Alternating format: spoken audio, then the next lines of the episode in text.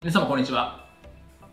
弁護士をしております。中野圭俊と申します。今日のテーマなんですけども、2020年ドローンの最新法律についてということでお話をしたいというふうに思います。まあ、ドローンですね。まあ、いろいろもう、えっ、ー、と、ビジネスでもですね、活用されていて、法律もできているところなんですけれども、この2020年でいろいろ改正がされていますというところなので、まあ、ドローンの事業者とか、ドローンの事業に興味がある方はぜひ見ていただければというふうに思います。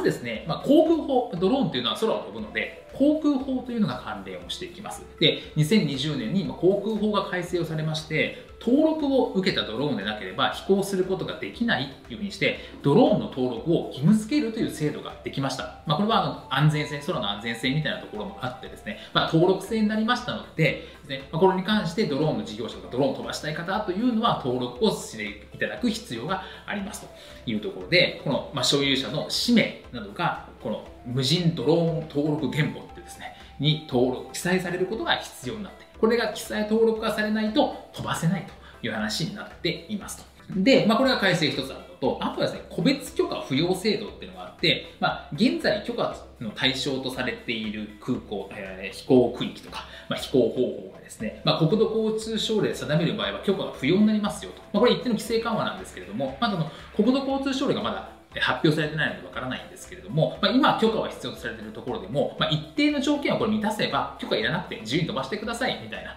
ところの規制緩和もされているというところがあるので、まあ、国土交通省令が発令されたら、発表されたらそこは要チェックで、あ、こういう場合いらないので、ここを守っておけば個別許可がいらないんだなっていうところが、をですね、把握していただければというふうに思いますと。で、あとはですね、え、ー、と、小型無人機等飛行禁止法、難しいですね。っていうのを、まあ、ドローンのところに当てはまるんですけど、まあ、この、禁止法が改正されてですね、あの、こういう、小型無人機、まあ、ドローンですね。ドローンのが行けない区域っていうのがあって、まあ、国の重要な施設があるところとか、対象外、えー、交換があるところとか、まあ、いろいろあるんですけど、そこには空港が付け加わりましたという話になります。まあ、この規定があるんで、まあ、都内だとですね、基本的にはあのどこも飛ばしちゃダメみたいな話都心は特にですね、都心はまあ何かがあるのでですね、えっとえ、飛ばしちゃダメみたいな話になってるんですけれども、まあ、これは空港付近もドローンを飛ばしちゃいけないよっていう改正がされましたと。いうところになります。なのでですね、まあ、ドローンの区域については、この交通省とかで、こう飛ばしていい、飛ばしちゃいけない、ここは禁止区域だ、みたいなところもあったりするので、そこを必ずチェックしていただいて、ですね、それを守んないとですね、これ罰則もある話なので、怖いことになっちゃいますよ、という話になります。